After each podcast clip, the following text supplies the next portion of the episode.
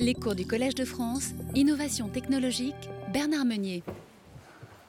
Bien, il reste deux minutes avant l'heure du début du cours, deux minutes pendant lesquelles je vais vous faire quelques annonces à caractère non commercial. Première annonce, c'est qu'il y aura trois cours qui suivent ce cours-là, le 5, le 12 et le 19 janvier, où nous regarderons cancer 5 janvier, thérapie génique le 12 janvier, et le dernier cours sera sur la maladie d'Alzheimer, euh, je dirais en duo avec euh, Étienne Émile Beaulieu, qui était professeur dans ce collège, voilà, et qui partage avec moi une passion, et c'est la recherche de nouvelles thérapies pour essayer de trouver quelque chose sur la maladie d'Alzheimer. Ce ne sera pas complètement terminé. Après les cours, il y aura 8 jours d'interruption et le 2 février, dans l'après-midi du lundi 2 février, il y aura un colloque avec un certain nombre de personnes qui vous parleront de succès sur des nouvelles molécules, euh, que ce soit Jean Martinez avec une molécule qui a obtenu l'accord de la FDA cette année, ou Sylviane Muller euh, de Strasbourg qui est une molécule qui est en phase 3. Euh, il y aura aussi Bernard Daugeras qui viendra nous, qui est un polytechnicien qui est impliqué dans la finance et qui a fait un rapport pour l'Académie des technologies sur l'innovation et la finance, les difficultés de financement de l'innovation thérapeutique pour les jeunes entreprises. Et en dernier intervenant, euh, on aura le plaisir d'écouter Alain Carpentier qui viendra nous parler du cœur artificiel de la société CarMat, pour ceux qui ne le savent pas, car c'est comme Carpentier et Mat c'est comme Matra. Il ne parlera peut-être pas mais dans les détails, mais ça a été une rencontre extraordinaire il y a plus de 15 ans entre un chirurgien passionné de chirurgie cardiaque et de cœur artificiel et un grand capitaine d'industrie qui était Jean-Luc Lagardère.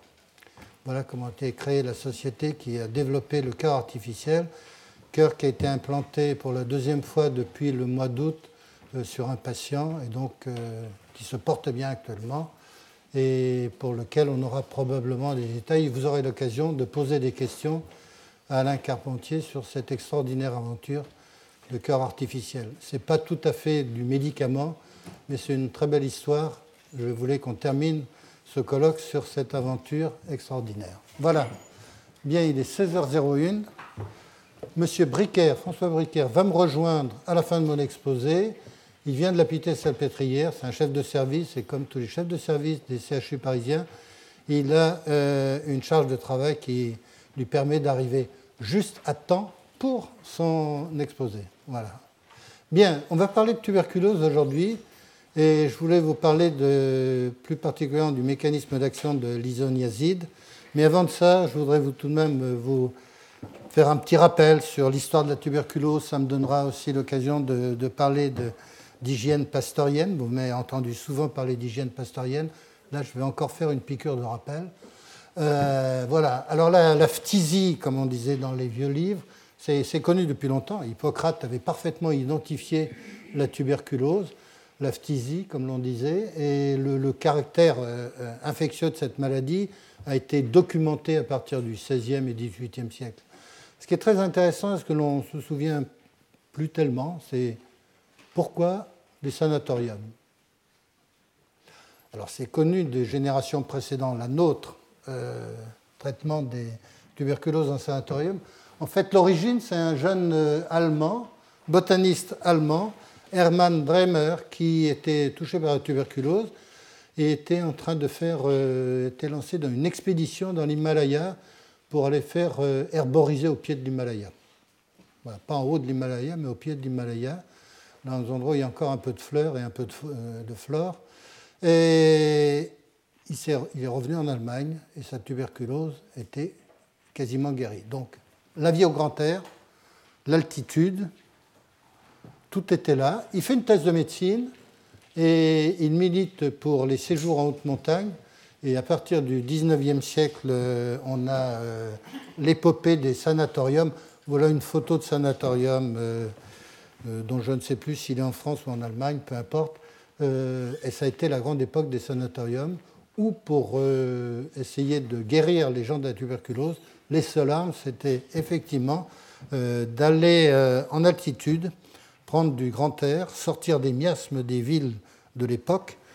L'air des villes à l'époque 19e, 20e, même si on se plaint actuellement de la pollution, je peux vous assurer que ceux qui se souviennent de ce qu'était le smog britannique avec le charbon non désulfuré, euh, il suffit maintenant d'aller à Pékin pour se souvenir de ce que ça pouvait être à l'époque. Ce n'était pas tout à fait l'air pur des montagnes. Donc voilà la grande épopée des sénatoriums, la tuberculose. Alors la tuberculose, euh, voilà à quoi ressemble le bacille de la tuberculose, identifié par Robert Koch. En jargon de tuberculose, on dit le BK, le bacille de Koch. Voilà le BK, c'est les bâtonnets. Voilà. Euh, qui sont extrêmement résistants. C'est une mycobactérie, myco comme euh, champignon, bactérie. Donc c'est une bactérie qui a des caractères un peu de champignon et qui a une résistance extraordinaire euh, qui peut survivre desséchée sur un trottoir pendant de très nombreux mois, et ce qui expliquera peut-être quelques règles d'hygiène dont je vais vous parler après. La transmission de l'homme, du bétail à l'homme, a été documenté par un, médecin militaire formé à Strasbourg, Jean-Antoine Villemain, et on a compris qu'effectivement, euh, la cohabitation dans les fermes à l'ancienne entre l'étable, l'écurie, la salle à manger, la chambre à coucher, le tout étant euh, séparé par une cloison très fine, euh, posait problème. Voilà. Donc, tuberculose, maladie touchant à la fois, voilà, magnifique œuvre d'art moderne. Voilà le génome de Mycobacterium tuberculosis. C'est 4 400 000 paires de bases. On sait tout du génome du, du bacille de coque. un peu moins de 4 000 gènes exprimés. Et l'autre information, qui n'est pas une information génétique, mais une information bactériologique, c'est que le BK se divise lentement, 20 euh, heures, au lieu de 20 minutes, par exemple, pour Escherichia coli. Donc par rapport à une bactérie, c'est un mycobacterium lent, voilà, et qui survit de longues semaines à l'état desséché. L'inhalation de quelques bécas suffit à être infecté. C'est une infection par voie aérienne. Voilà. Alors, on va revenir en arrière. Certains se souviennent encore de ce genre d'affiches dans les cages d'escalier d'immeubles parisiens ou dans les livres scolaires, euh, défense de cracher ne crachez pas dans les endroits publics. Si vous posez la question maintenant à de jeunes étudiants en médecine, la plupart ont oublié parce qu'on ne fait plus de cours d'hygiène. Il faut retrouver dans les vieux livres. Alors tout simplement, euh, c'est que quand vous crachez par terre et que vous êtes tuberculeux, vous allez avoir un crachat qui contient du BK. Euh, ce BK va dessécher et en lévitation avec les courants d'air dans les couloirs du métro, vous avez à ce moment-là une respiration. Même si vous faites du jogging, sur un trottoir parisien, si quelqu'un qui été tuberculeux a craché un peu avant vous, vous avez de bonnes chances pour pouvoir récupérer en faisant votre jogging ou simplement en se promenant dans un lieu public du BK. C'est comme ça que se fait la transmission de la tuberculose. Donc à l'époque, avant les antibiotiques et avant la grande disparition de la tuberculose, eh on avait l'habitude, dans les pays où on défendait l'hygiène, de ne pas cracher. Donc je ne suis pas tout à fait satisfait de voir les grands sportifs que sont les footballeurs cracher et expliquer aux jeunes que plus vous crachez, plus loin et plus vous êtes un homme. Donc euh, revenons et souvenons-nous de ça, euh, le crachat n'est pas hygiénique. Les Chinois, qui étaient un pays où il y avait des cracheurs professionnels de haut niveau, euh, pour avoir visité la Chine il y a 30 ans, je peux vous assurer que c'était assez spectaculaire, eh bien avec le SRAS, les Chinois ont compris qu'il faudrait peut-être se calmer sur le crachat. Et donc j'aimerais bien que l'on enseigne encore dans notre système éducatif des choses concernant l'hygiène pastorienne. Voilà. Ce simple fait de limiter le crachat en France, plus quelques règles d'hygiène, fait qu'avant l'arrivée des antibiotiques, le nombre de décès dus à la tuberculose en France était passé de 22 décès pour 10 000 habitants en 1900 à 14 pour 10 000 en 1939. Juste, et 1939, il n'y a pas d'antibiotiques, il n'y a pas le rimifon, l'isoniazide. Donc maintenant, on est descendu à 0,15 décès pour 10 000 par an en France, à peu près les chiffres. Il y a une recrudescence de la tuberculose, en particulier de la tuberculose multirésistante. On va en parler un petit peu. Voilà. Donc il n'était pas euh, inutile de rappeler les règles d'hygiène pasteurienne au début du XXIe siècle. On est en oubli. Ça s'enseignait à l'école primaire dans toutes les bonnes écoles de la République en 1950-1960. On enseigne d'autres choses maintenant, mais à l'époque on enseignait ça. Le BCG, on a tous entendu parler du BCG avant l'arrivée des antibiotiques, c'est Calmette euh, et Guérin. Voilà, euh, Camille Guérin, il y a des rues Camille Guérin, des rues Calmette. C'est des pasteuriens travaillant à Lille, ils ont commencé à travailler à Lille et ça a duré très longtemps leurs travaux, ensuite ça s'est terminé à Paris. Et c'est la mise au point d'un vaccin, on est dans l'époque où comme on n'a pas d'antibiotiques, on cherche aborder euh, euh, le traitement de la maladie par l'intermédiaire d'une vaccination. Et donc, euh, partir de Mycobacterium bovis, qui est la souche qui infecte les bovins, comme son nom l'indique, cultivé sur des tranches de pommes de terre immergées dans de la bile stérile de bœuf. Vous imaginez que ça ne s'est pas trouvé par hasard et il a fallu beaucoup de temps pour trouver un moyen pour cultiver le BK dans de bonnes conditions seule façon pour, d'une part, l'étudier et d'autre part, essayer d'obtenir des formes inactivées de façon à pouvoir euh, transformer cette forme inactivée en, vaccin. Voilà, la première vaccination a eu lieu en 1921 à l'hôpital de la Charité à Paris. Euh, pour ceux qui se souviennent de la géographie des hôpitaux parisiens, c'est actuellement occupé par la faculté de médecine rue des Saints-Pères. Voilà, c'est l'ancien hôpital de la Charité. Alors, il y a eu beaucoup de discussions sur l'efficacité ou non du BCG. Euh, je pense que les premières efficacités, c'était de rappeler qu'il y avait la tuberculose et donc BCG, tuberculose, on faisait attention. Euh, plus le fait qu'on ne crachait pas, ça a, amélioré les choses. Et donc on a eu euh, l'obligation en 1951, peut-être un peu tard, puis depuis 2007, on a abandonné la vaccination BCG. Voilà. Donc, euh, probablement parce qu'effectivement, maintenant, on est dans une situation qui est plus confortable. 0,15 décès pour 10 000 habitants euh, en 2013 par an. On est à un niveau où on traite euh, avec les outils de chimie thérapeutique la maladie. Deux grandes formules. La streptomycine, découverte en 1943, voilà la formule. C'est le premier antibiotique qui associé avec cette molécule très simple. C'est à peine plus compliqué que le paracétamol. Euh, voilà, c'est l'isoniazide. Rimifon, ça a été Novartis qui a lancé euh, le nom commercial de cette molécule. L'association de ces deux molécules, c'est la première bithérapie réellement efficace vis-à-vis d'un agent infectieux. On est en 1950, et là, avec ces deux armes, streptomycine et rimifon, eh on va vider les sanatoriums en l'espace de 10-15 ans. Donc, tous les sanatoriums euh, alpins, de l'entrée de la vallée euh, de Chamonix, pour ceux qui se souviennent du plateau d'Assis, euh, eh vont se vider peu à peu. Il n'y a pas simplement la streptomycine, ça a été le début, on va voir d'autres molécules. Mais c'était une bithérapie. Donc, quand on vous parle de bithérapie pour des bactéries, actuellement, ce n'est pas encore rentré dans les mœurs, alors que pourtant, pour un mycobactérium, on fait ça depuis 60 ans. Alors, le mécanisme d'action de la, streptomycine.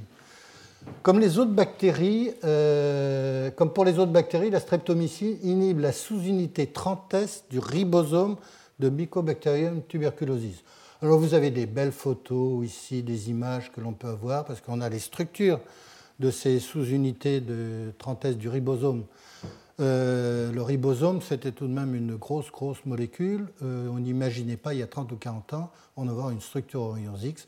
Maintenant, on a des structures rayons X du ribosome tout à fait extraordinaires. C'est beaucoup plus gros que ça. Ça, c'est juste le site actif. Voilà l'interaction de la streptomycine avec un certain nombre de résidus autour dans le ribosome. Euh, et c'est une perturbation plus qu'une inhibition de la synthèse des protéines. En fait, la streptomycine bloque, euh, inhibe la sous-unité 30S et perturbe la, synthèse. En fait, c'est de la fabrication de protéines avec des aminoacides qui ne sont euh, pas à la bonne place. D'où euh, le, fait que la, le mycobacterium est, modifié et, est éliminé. Voilà. Alors, ce qu'il faut savoir, c'est que la grosse limite de la streptomycine au point de vue traitement, c'est sa durée, la durée de traitement. 18 mois de traitement avec du rimifon. Donc 18 mois de traitement, euh, ça veut dire des difficultés d'observance, de compliance, comme on dit en français moderne, euh, pour un traitement qui est assez long. Euh, dans un pays avec des structures de santé organisées, un suivi médical précis et organisé, 18 mois, c'est relativement possible et facile. Mais vous imaginez que dans d'autres pays, avec des structures médicales totalement désorganisées ou mal organisées, 18 mois, c'est extrêmement difficile. Et c'est probablement une des origines de la montée des multirésistances sur la tuberculose. Si vous avez un patient qui, au bout de 3 mois, 4 mois ou 6 mois, arrête son traitement, alors que son mycobactérium a vu de la streptomycine et les souches de mycobactérium n'ont pas été anéanties définitivement, ça veut dire qu'il va relarguer dans la euh, nature des souches qui auront vu cet antibiotique. Et la meilleure façon de préparer la résistance chez les bactéries ou le mycobactérium, c'est effectivement d'exposer ces bactéries ou ces mycobactériums à des quantités en dessous de la, quantité pharmacologique, de la dose active, et donc à ce moment-là, on prépare les mutations.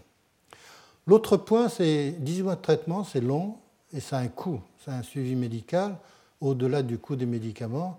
Et donc, l'idéal, et on va rêver, c'est avoir un traitement pour la tuberculose en moins de 3 mois. On n'y est pas encore. On a amélioré les choses, mais on n'y est pas encore. Mais l'idéal, ce serait trois mois. Deux mois, un mois. Difficile, difficile. Le mycobacterium est résistant. Et ce n'est pas une bactérie qui s'élimine, euh, un mycobacterium qui s'élimine en trois jours ou huit jours. Mais l'idéal, ce serait effectivement d'avoir des traitements extrêmement courts parce que le problème du suivi médical serait inférieur.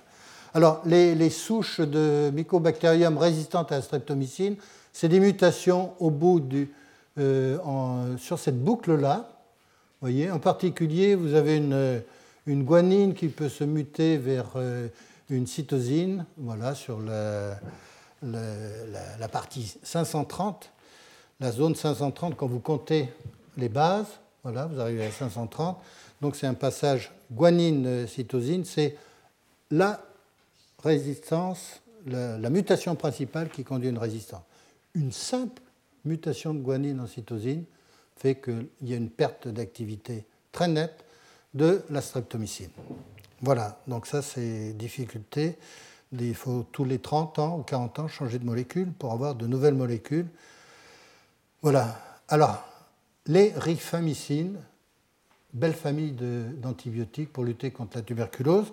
Cette famille a été euh, trouvée à partir d'une souche euh, Ptosis méditerranéi, près de Saint-Raphaël, en 1957.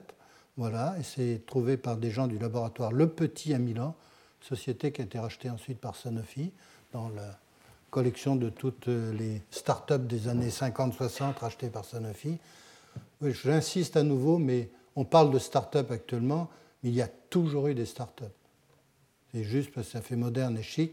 Il y a toujours eu des jeunes entreprises créées dans le monde industriel et ça fait partie du renouvellement du tissu industriel qui suit l'innovation. Voilà, alors donc on, récupère à partir de cette souche euh, une famille et la stabilisation de cette molécule avec ce motif ici qui est une pipérazine, une 4-méthylpipérazine qui donne un peu plus de solubilité et un peu plus de stabilité à la molécule fait qu'on a la rifampicine. Cette molécule a remplacé la streptomycine et toujours associée avec l'orimifon, permet de traiter les tuberculoses en 9 mois au lieu de 18 mois. Donc on est maintenant sur des traitements inférieurs à l'année, mais on a encore euh, besoin d'avoir de nouvelles molécules parce qu'il y a des souches résistantes à ces séries d'antibiotiques, malheureusement.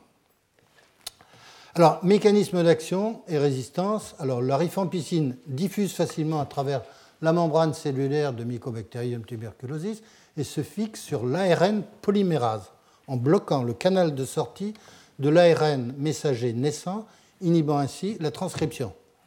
Voilà, donc c'est une molécule qui interagit avec une polymérase et on est dans la pharmacologie classique. Peu de souches sont résistantes, peu de souches, mais enfin il commence à y avoir tout de même quelques souches qui, arrivent. Qui arrivent. C'est pour des raisons que je vous ai expliquées. C'est que si vous arrêtez un, traitement à la rifampicine au bout de deux mois ou trois, mois, vous n'avez pas éliminé complètement la souche de Mycobacterium et vous avez une molécule qui a commencé à, être vue par Mycobacterium. Alors, derrière, au-delà des modifications, par exemple sur l'ARN polymérase, il faut voir que Mycobacterium, comme toutes les bactéries, met en marche, dès qu'il y a des molécules extérieures, dès qu'il y a un agent exogène euh, qui cherche à rentrer dans, ou rentre euh, dans les bactéries ou ce qu'on appelle des pompes à efflux. sont en général des protéines qui servent à faire des échanges à travers la membrane euh, plasmique et sert pour les bactéries ou les mycobactériums de manière, enfin, c'est une façon pour ces bactéries mycobactériennes, d'expulser des molécules dont elles considèrent euh, qu'elles n'ont pas besoin. L'autre point, c'est qu'il y a une ADP-ribosylation de la rifampicine. Alors, il y a une, euh, une enzyme de la bactérie euh, qui s'appelle ARR, qui est une ADP-ribosylase, une ADP-ribosyltransférase, voilà, et qui est capable, elle, de transférer un ADP-ribosyl, vous voyez l'adénine ici, les deux phosphates, sur un OH de la rifampicine, bloquant ainsi, modifiant la structure de la rifampicine et faisant, diminuant l'affinité pour l'ARN polymérase de Mycobacterium tuberculosis et la molécule perd son activité. Donc on a maintenant une connaissance très précise des mécanismes d'action et des mécanismes de résistance.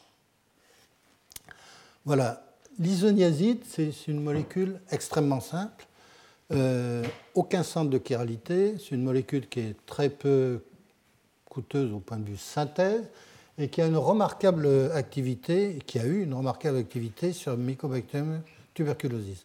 C'était lancé par Roche, je vous ai dit tout à l'heure Novartis, c'est une erreur, c'est Roche, 1952, et actuellement ça fait partie toujours de l'arsenal des bithérapies. Pour l'anecdote clinique, euh, les premiers essais en clinique humaine ont été faits dans euh, des, tribus Navarro qui avaient de la tuberculose mais qui n'avaient pas encore été exposés à la streptomycine pour faire la démonstration de l'activité de l'isoniazide, de ce qui va s'appeler le rimifon, euh, sur des populations qui n'avaient pas été traitées à la streptomycine. Donc pour être sûr qu'il y avait une activité intrinsèque forte de l'isoniazide. Voilà, donc ça, dès 1950-1955, on a cette molécule qui arrive en traitement euh, de la tuberculose. Alors, c'est une petite molécule qui pénètre facilement dans le mycobacterium et qui est activée par une enzyme. C'est un mécanisme d'action de l'isoniazide, bien que ce soit une molécule qui a été mise sur le marché en 1952, 53, 55. Le mécanisme d'action je vais vous faire voir, a été encore discuté ces dernières années. Donc 1952 euh, plus 60 ans, 2012, vous allez voir des publications qui datent des années 2012. Pendant 60 ans, on a utilisé le rémifon sans avoir une idée absolument euh, complète du mécanisme d'action. Les choses changent. Si vous faites un dépôt de molécules au niveau de la FDA, ou de l'Agence européenne du médicament, on vous pose trois questions. Quel est le mécanisme d'action? Quelle est l'activité pharmacologique? Quelle est la toxicologie? Il y, a, il, y a, 40-50 ans, on posait des questions d'un ordre différent. Quelle est l'activité pharmacologique en un? Quelle est la toxicologie? Et si vous avez des informations sur le mécanisme d'action, nous serions heureux de les avoir. Mais si vous n'aviez pas d'informations sur le mécanisme d'action, mais si la pharmacologie était correcte, et si la toxicologie était faible, le médicament rentrait sur le marché. Donc vous voyez, si on avait attendu le mécanisme d'action pour le paracétamol, on aurait attendu à peu près une centaine d'années pratiquement, et pour le, rimifon, euh, on aurait attendu 60 ans. Et on serait privé pendant 60 ans de la molécule. Donc je crois qu'il faut revenir au bon sens de la pharmacologie, c'est quand on propose un médicament, un candidat médicament, la première question c'est est-ce que cette molécule a une activité pharmacologique importante? Et quelle est sa toxicité? Et si vous avez un intervalle de sécurité pour cette molécule qui est important, après, vous pourrez toujours demander à dizaines de chercheurs étudiant pendant des dizaines d'années le mécanisme d'action. Si vous avez tout en même temps, c'est parfait. Mais il n'est pas nécessaire d'avoir tout en même temps. L'important, c'est d'avoir d'abord des molécules. Alors, l'INHA, en jargon pharmacologique, on appelle ça parce que c'est nicotinique acide hydrosine. Donc, dans toutes les publications anglaises, comme on écrit maintenant en anglais, c'est l'INHA. Et c'est une, euh, une, euh, oxydation. Alors, on a une activation par oxydation de l'isoniazide par une catalase peroxydase bactérienne nommée 4G. Quel est le rôle de cette bactérie dans Mycobacterium tuberculosis? De cette enzyme, pardon, dans Mycobacterium tuberculosis? Eh bien, dans tous les systèmes vivants qui vivent avec de l'oxygène autour, eh bien, on a besoin de contrôler toutes les espèces réduites de l'oxygène moléculaire. Des superoxydes dismutases pour se débarrasser de l'anion superoxyde, qui provient de la réduction à un électron de l'oxygène moléculaire. Puis après deux électrons, vous avez des peroxydes. Et là, on a des catalases, des peroxydases qui se débrouillent pour dismuter ces peroxydes et s'en débarrasser. Eh bien, isoniazide est oxydé par 4G. Alors, c'est une enzyme de 80 000 Dalton qui contient deux M, comme la plupart des catalases et des peroxydases, et qui a euh, cette structure. Voilà. Alors, euh, c'est un, un dimère de deux sous-unités, et dans chaque sous-unité, il y a un centre de symétrie ici, eh bien, vous avez une porphyrine de fer avec une histidine en ligand axial, comme dans toute peroxydase. Et voilà ici le fer avec une autre histidine en ligand axial. Et ce sont euh, l'activation de ces sites hémiques par l'oxygène des électrons qui vont créer une espèce métalloxo comme dans le cytochrome P450 qui vont être ensuite capables d'oxyder un certain nombre de substrats, dont l'isoniazide, qui vient ici se coller dans la poche de l'enzyme, ici ou là, et être oxydé. Être oxydé pour donner quoi? On va le voir. Alors voilà une photographie euh, du site. Euh, le vient juste au-dessus. en fait, c'est une structure au rayons X. Ce n'est pas simplement une photographie, un petit schéma. L'isoniazide est juste au-dessus du fer de la protoporphyrine est entouré par un certain nombre de, résidus de la protéine qui sont euh, plus ou moins impliqués de près ou de loin dans l'interaction entre l'isoniazide et le site actif de l'enzyme. Alors, la, question c'est quels sont les produits d'oxydation et comment ils se comportent ensuite ces produits d'oxydation? Alors, l'oxydation d'isoniazide par 4G conduit à un intermédiaire qui va réagir avec NAD+. Résidu nicotinique. A, NADH, NAD+, on est dans les réducteurs des les molécules capables de transférer des électrons dans une cellule. Alors il y a un aduit, produit d'addition qui va se former entre NAD et l'isoniazide, qui va ensuite inhiber, c'est compliqué le mécanisme d'action de l'isoniazide, une autre enzyme qui est l'INHA, qui était énoïl ACP réductase, qui est impliquée dans la synthèse des acides gras, précurseurs des acides mycoliques, constituant essentiel des parois de Mycobacterium tuberculosis. Une première oxydation, réaction avec NAD+, formation d'un aduit qui va servir d'inhibiteur à une enzyme qui est impliquée dans la synthèse des acides gras. Alors ça, c'est des, voilà, des exemples. Vous avez la version 6 ou la version trans.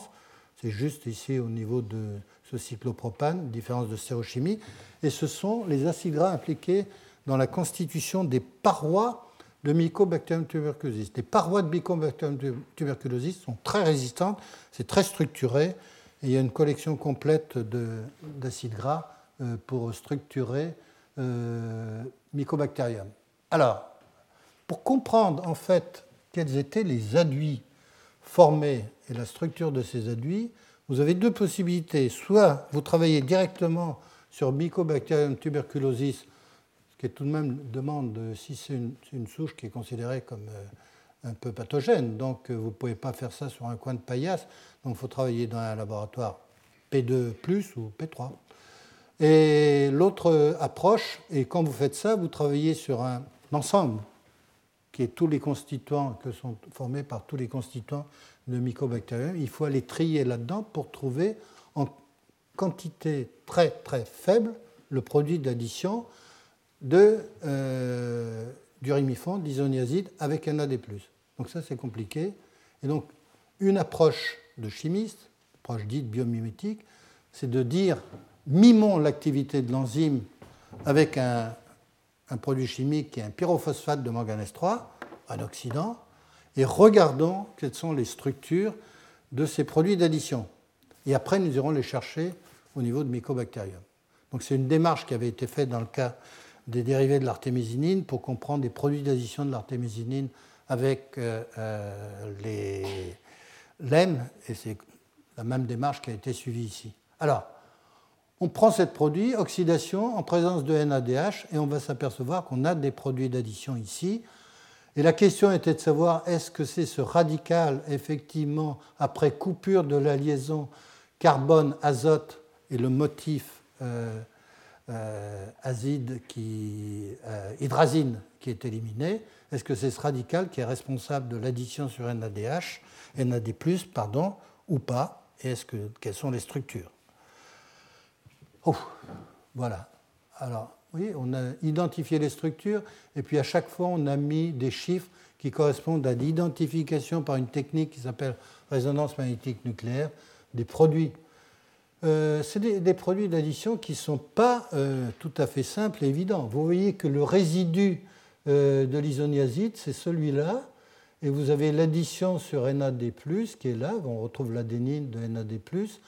Et donc sur cette partie-là, on a une formation d'une liaison carbone-carbone. Et vous pouvez avoir une refermeture ici. On a une structure hémi-amidale tout à fait amusante au point de vue chimique. Euh, vous voyez que c'est compliqué. Et on arrive à identifier parfaitement ces aduits, les caractériser et comprendre quelles sont les structures. Alors on a une série d'aduits, pas un, mais plusieurs, parce que l'addition radicalaire ne donne pas juste une molécule, donne une série de molécules, et à partir de cette euh, série de molécules, selon la stéréochimie des produits d'addition, vous avez des carbones asymétriques ici, ici, vous voyez qu'on peut avoir différentes stéréochimies, les 4S, 4R, 4S, ou, alors qu'on a deux centres de chiralité, 4S, 7R ou 4R et 7S. Et ensuite, on peut faire des expériences de docking entre ces produits d'addition, dont on connaît la structure maintenant, et l'INHA qui a été cristallisé. Et on regarde par l'intermédiaire de programmes de docking, c'est-à-dire on fait approcher une petite molécule de l'enzyme et on regarde quel va être le site d'affinité de plus forte affinité. Et donc on a euh, comme ça euh, déterminé par exemple que ce produit d'addition 4S est celui qui a le plus d'affinité pour l'enzyme INHA. Voilà, donc c'est comme ça que l'on sait que ce produit d'addition et l'inhibiteur principal majoritaire. Voilà. Voilà des résultats de calcul de docking. Euh, vous avez ici, pour l'autre dérivé cyclique numéro 6, vous avez des différentes interactions. Vous regardez, vous minimisez, et ça vous permet de donner des différences d'énergie et de bien comprendre l'interaction de ces produits d'addition avec l'enzyme. Voilà, ça vous donne des affinités calculées in vitro, in silico, pardon, et donc voilà. Donc, ça, ça a été des publications assez récentes. On peut considérer maintenant, avec l'activité d'autres équipes sur le sujet, que le mécanisme d'action de l'isoniazide est clairement élucidé 60 euh, ans après l'arrivée de l'isoniazide sur le marché. Voilà. Alors, la, tuberculose dans le monde, je voudrais revenir sur euh, la tuberculose. Je pense que M. Briquet parlera probablement euh, l'image équivalente de ce qu'est la tuberculose dans le monde. Euh, M. Briquet est un clinicien qui vous parlera des cas cliniques de tuberculose multirésistante et de la façon dont on traite actuellement. Alors, 2 milliards de personnes touchées par la tuberculose dans le monde. Sur 7 milliards, ça fait encore beaucoup de personnes. 1 million 2, 1 million 3 de décès chaque année dû à la tuberculose. Alors vous avez une cartographie de la tuberculose avec des couleurs qui varient, c'est le nombre de cas de tuberculose pour 100 000 habitants. Euh, là on est à 300 pour 100 000. Vous voyez que les couleurs foncées, on a l'Afrique et tout ça. l'Europe, les États-Unis, le Mexique, le Canada, euh, toute une partie de l'Amérique du Sud maintenant échappe aux cas de tuberculose importante. Donc on a tout de même cette tuberculose en Russie et dans les pays. La Chine essaye de se limiter les cas de tuberculose parce qu'on sent que le système de santé en Chine s'est pas effondré de la même façon qu'il s'est effondré en Russie, par exemple, et dans les pays de l'ex-Union soviétique, où on a des cas de tuberculose multirésistante assez euh, importants. Donc voilà la situation. Euh, ce sont des, c'est le problème de la multirésistance de la tuberculose. Alors, résistance à l'isoniazide, résistance à la rifampicine. Et donc, ça veut dire des durées de traitement plus longues et parfois des cas où on n'arrive pas à se débarrasser complètement de la tuberculose. Alors, sur les 8 millions de cas de tuberculose déclarés en 2010, selon les chiffres de l'OMS, plus de 650 000 sont des cas de tuberculose multirésistante. Donc 7%, plus de 7% des cas sont des cas de tuberculose résistante. Donc voilà le problème essentiel que l'on a actuellement.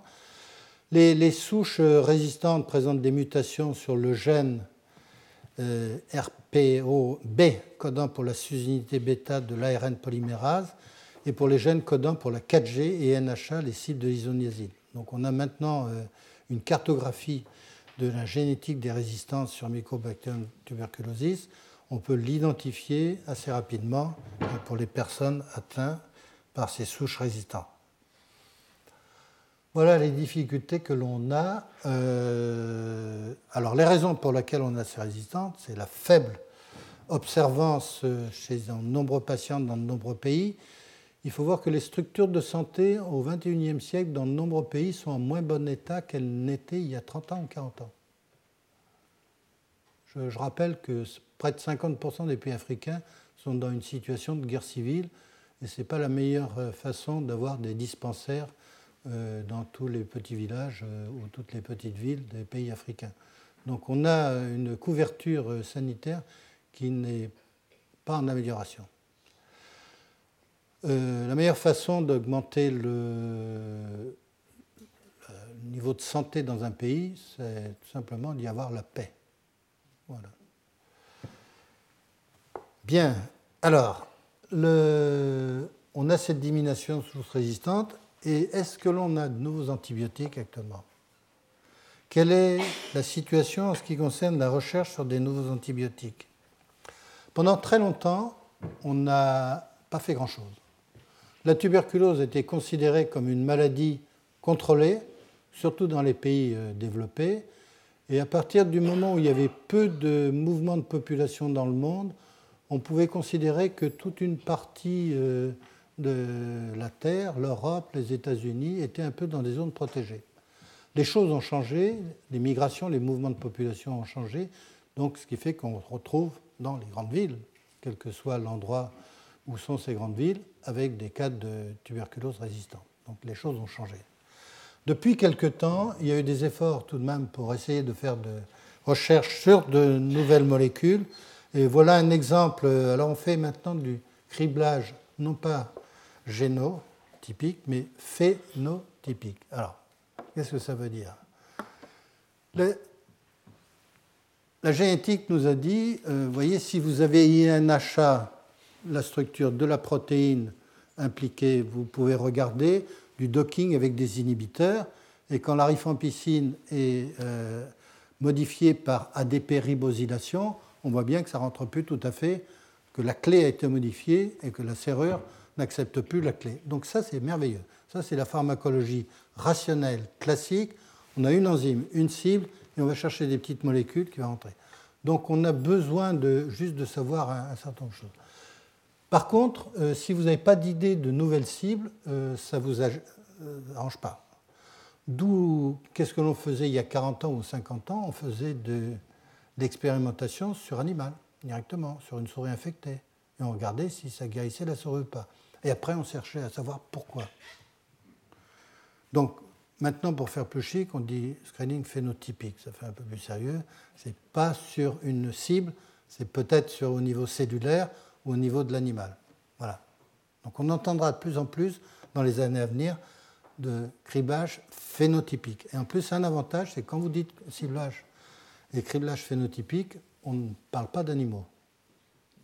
Donc, euh, il y a beaucoup trop de gens qui sont extrêmement actifs auprès d'instances politiques pour expliquer qu'on n'a plus besoin de faire d'utiliser euh, des animaux pour tester l'activité des molécules. Euh, je, rappelle, rappelais dans ma leçon inaugurale que depuis le procès de Nuremberg, euh, on a considéré qu'il était plus important de faire d'abord les essais chez l'animal pour ensuite aller chez l'homme. La période de l'histoire de l'Europe où on s'est dispensé des expériences chez l'animal, on n'en a pas un très bon souvenir. Voilà. Je ne comprends pas pourquoi le procès de Nuremberg a disparu de la mémoire de l'Europe quand on discute expérimentation chez l'animal. Voilà. Je redis ça de manière précise. Donc, scriblage phénotypique. Alors, on peut regarder maintenant, euh, ça c'est une technique intéressante, c'est de prendre un biofilm sur lequel il y a euh, en formation un biofilm avec un mycobacterium. Et donc vous regardez si en trempant en quelque sorte ce biofilm en formation dans une solution qui va contenir des molécules actives, si vous avez inhibition de la formation du biofilm. Parce que là, c'est directement l'interaction d'une ou plusieurs molécules avec le mycobacterium, pas simplement avec une cible précise d'une protéine. Donc ça va vous permettre de découvrir de nouvelles cibles. Voilà, donc ça c'est intéressant. Alors il y a un produit par exemple qui s'appelle TCA1 euh, qui sur Mycobacterium tuberculosis a une activité, une CMI en français, une MIC en anglais, c'est la concentration euh, minimale inhibitrice euh, pour avoir 50% de la progression par exemple du film qui soit inhibé. Alors, on a une activité intéressante. Sur Bovis, euh, on est à 3 euh, microgrammes par ml, donc ça c'est bien. Euh, quelles sont les activités in vivo de ces molécules? Eh bien, cette molécule TCA est active sur la pulmonaire chez la souris. Alors donc, on regarde sur le biofilm et ensuite on va rapidement chez la souris. On peut infecter des souris, déclencher une tuberculose pulmonaire chez la souris et ensuite tester la molécule alors, on a une infection et on regarde après quatre semaines de gavage, donc c'est un traitement par voie orale. Ce qui est important, c'est d'avoir de nouvelles molécules actives par voie orale, un peu moins de piqûres, un peu moins de seringues. Et effectivement, euh, c'est bien d'avoir des molécules actives par voie orale. Vous voyez que lorsqu'il n'y a pas de molécules, vous avez ici le, contrôle, c'est-à-dire le nombre de, colonies qui se forment euh, au niveau des poumons. Et vous voyez que ce nombre de colonies est largement diminué lorsque vous utilisez la molécule TCA, la nouvelle, qui est en jaune. Vous l'associez au rimifon l'isoniazide, vous êtes à ce niveau-là. Et là, vous êtes au niveau d'activité de l'isoniazide plus la rifampicine. Donc, voilà, ça c'est intéressant. En bithérapie avec euh, euh, l'isoniazide, vous avez à peu près le même niveau que la rifampicine. Donc, comme c'est un mécanisme qui est différent, parce que là, on a l'inhibition d'une enzyme qui s'appelle DPRE1. Je suis désolé, mais dans le monde moderne de la biologie, euh, la nomenclature n'a pas le charme et la poésie de la nomenclature chimique, qui est rationnelle, alors que dans la biologie moléculaire moderne, c'est souvent euh, des acronymes liés à la fonction de la protéine ou autre, ou au prénom de la personne qui a écrit ça dans son cahier de laboratoire pour la première fois. Voilà. Alors, donc, cette enzyme est impliquée dans la construction de la membrane des bactéries. Elle catalyse l'épérimérisation du déribofuranose en déérythropentafuranoside. Et cette molécule TCA est un inhibiteur de cette enzyme. C'est un mécanisme d'action différent de ce que l'on connaissait jusqu'à présent pour les autres molécules qui ont une activité sur Mycobacterium tuberculosis, qui donne l'espoir donc d'ajouter une nouvelle cible avec de nouvelles molécules et on peut espérer que ces choses se développent. Voilà un exemple de nouvelles molécules. Les, spectinamides ne sont pas des molécules totalement nouvelles. Il y a une molécule qui s'appelait la spectinomycine, qui était connue et pour laquelle on a fait des modifications par hémisynthèse. Donc vous prenez la molécule naturelle, peut être des modifications chimiques pour essayer d'espérer augmenter l'activité. Et vous voyez que cette molécule, la 1599, a une CMI sur Mycobacterium tuberculosis qui est de 1,5. Tout à l'heure, on était à 1,9. Vous voyez, ce sont des travaux récents euh, publiés dans Nature cette année en 2014. Donc c'est nouvelle molécule, nouvelle activité. Et cette molécule sur un modèle souris est plus active que la rifampicine. Donc on commence à voir dans la littérature, depuis maintenant euh, quelques temps, ces deux, trois dernières années, des nouvelles molécules actives avec euh, des niveaux d'activité qui laissent penser que si tout se passe bien en clinique humaine, on peut avoir un espoir d'augmenter l'arsenal thérapeutique pour traiter la tuberculose. Je voudrais vous faire euh, terminer aujourd'hui avec quelques remarques sur la recherche ce qu'on appelle les maladies un peu oubliées, neglected disease en anglais. Alors, dans les maladies oubliées, la tuberculose n'était pas totalement oubliée, mais elle a eu tendance à être oubliée parce qu'on considérait qu'on avait suffisamment de molécules. Alors, je m'appuie sur une, étude qui a été publiée par un, groupe universitaire de l'Université de Sydney en Australie. C'est une étude, euh, je m'appuie sur les documents de 2009. Euh, j'y ai eu accès sans trop payer. Euh, maintenant, il faut payer pour avoir chaque année la version nouvelle de cette étude. Mais grosso modo, les choses n'ont pas changé.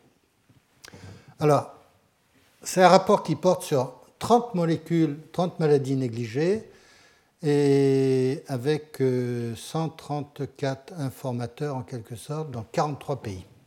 Donc c'est une étude dite sérieuse. Alors quand on regarde les chiffres, en 2007, il y avait 2,5 milliards de dollars qui ont été dépensés pour les recherches de RD sur ces maladies négligées, dites négligées.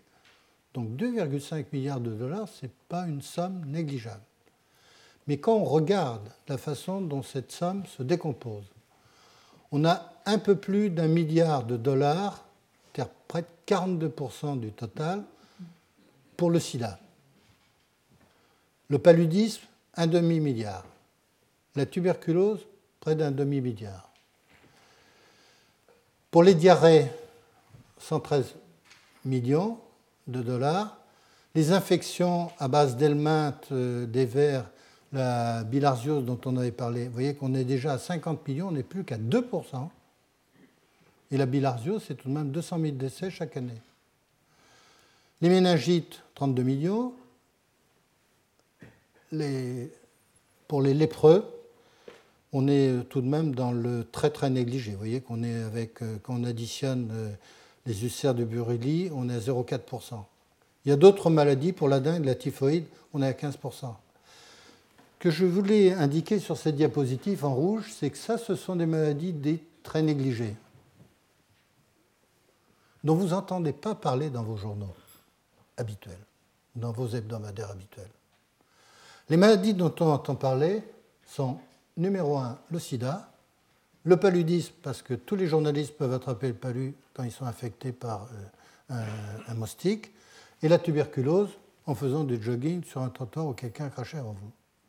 Donc, grosso modo, si je peux me permettre cette remarque, c'est que les maladies négligées sont d'autant moins négligées que le circuit médiatique du monde moderne s'en empare.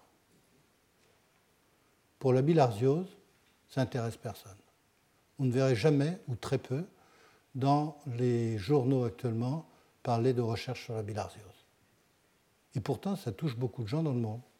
200 000 morts, ce n'est pas négligeable. Donc vous voyez, le, monde moderne de la recherche de médicaments est un monde qui est sous influence également du monde des médias. Ce que je dis ne plaît pas à tout le monde, mais je voudrais tout de même le dire aujourd'hui.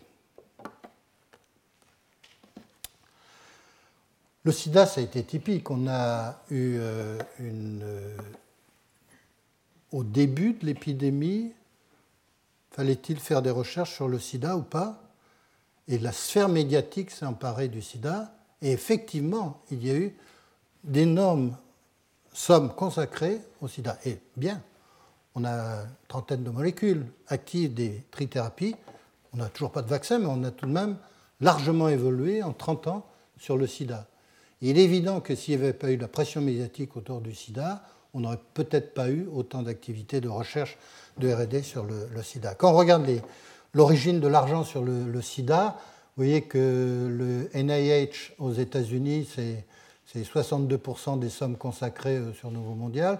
La fondation Bill Gates, c'est 8%. C'est 90, 100 millions euh, de dollars par an. Euh, et l'Agence pour le développement international aux États-Unis, près de 70 milliards. La Grande-Bretagne, 30. La France, 10 à peu près. Ça, c'est les chiffres de 2007. Vous voyez, on est tout de même largement derrière les États-Unis. Le budget total de l'ANRS, qui est l'argent consacré au sida en France, c'est 67 millions. Donc sur la recherche, 10 millions euh, de dollars. Voilà les, chiffres euh, impliqués sur euh, chose. Alors sur la tuberculose en 2007, voilà comment se répartissaient les 400 millions de dollars dont je vous ai parlé. Pour la recherche de base, recherche fondamentale, nouvelles cibles, compréhension de mécanismes de drogue, c'était 30%. Nouvelles molécules, 30% vaccin de un peu 20%, vous voyez, c'est relativement équilibré pour la, tuberculose. Et c'est un schéma qu'on aimerait bien voir se développer pour d'autres maladies, dites négligées. Bon, en conclusion, et avant que M. Bricker euh, prenne la parole et que vous ayez la parole avant, euh, qu'est-ce que l'on pourrait imaginer pour la tuberculose? On peut rêver, c'est d'avoir de nouvelles molécules, on a quelques-unes dont je vous ai parlé, soit extrêmement efficace, bien plus efficace que ce que l'on a actuellement. On pourrait rêver de bithérapie ou de trithérapie permettant de traiter les tuberculoses multirésistantes en quelques mois.